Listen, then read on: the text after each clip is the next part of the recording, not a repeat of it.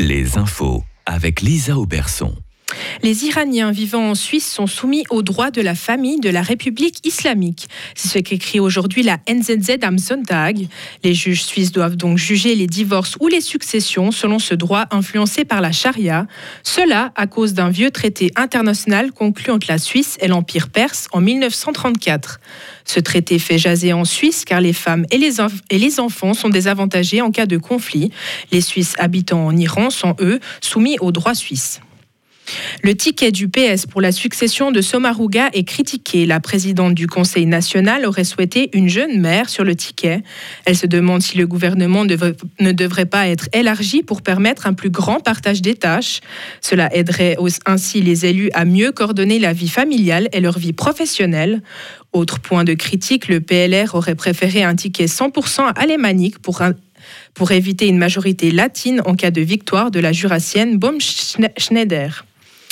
En Iran, un directeur de banque a été démis de ses fonctions par le gouverneur. Il avait servi une femme qui ne portait pas le voile.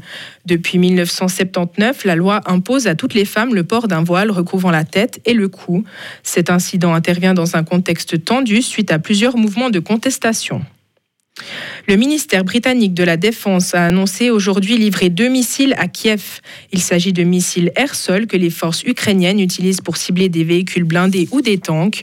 Le Royaume-Uni va aussi fournir des hélicoptères. La Royal Navy a formé dix équipages ukrainiens à utiliser ces appareils. Ils serviront à renforcer les capacités de recherche et de sauvetage. L'infanterie russe a subi de lourdes pertes. Des combats se sont déroulés dans le sud-est de l'Ukraine ces derniers jours. Cette zone est convoitée car la Russie estime qu'elle peut servir de point de départ d'une future avancée vers le nord. Le ministère britannique de la Défense juge peu probable que la Russie puisse concentrer des forces suffisantes pour réaliser une percée. En Italie, le gouvernement a proclamé un état d'urgence sur l'île d'Ischia au large de Naples. Elle a été touchée hier par un énorme glissement de terrain. Les opérations de recherche sont compliquées à cause du mauvais temps.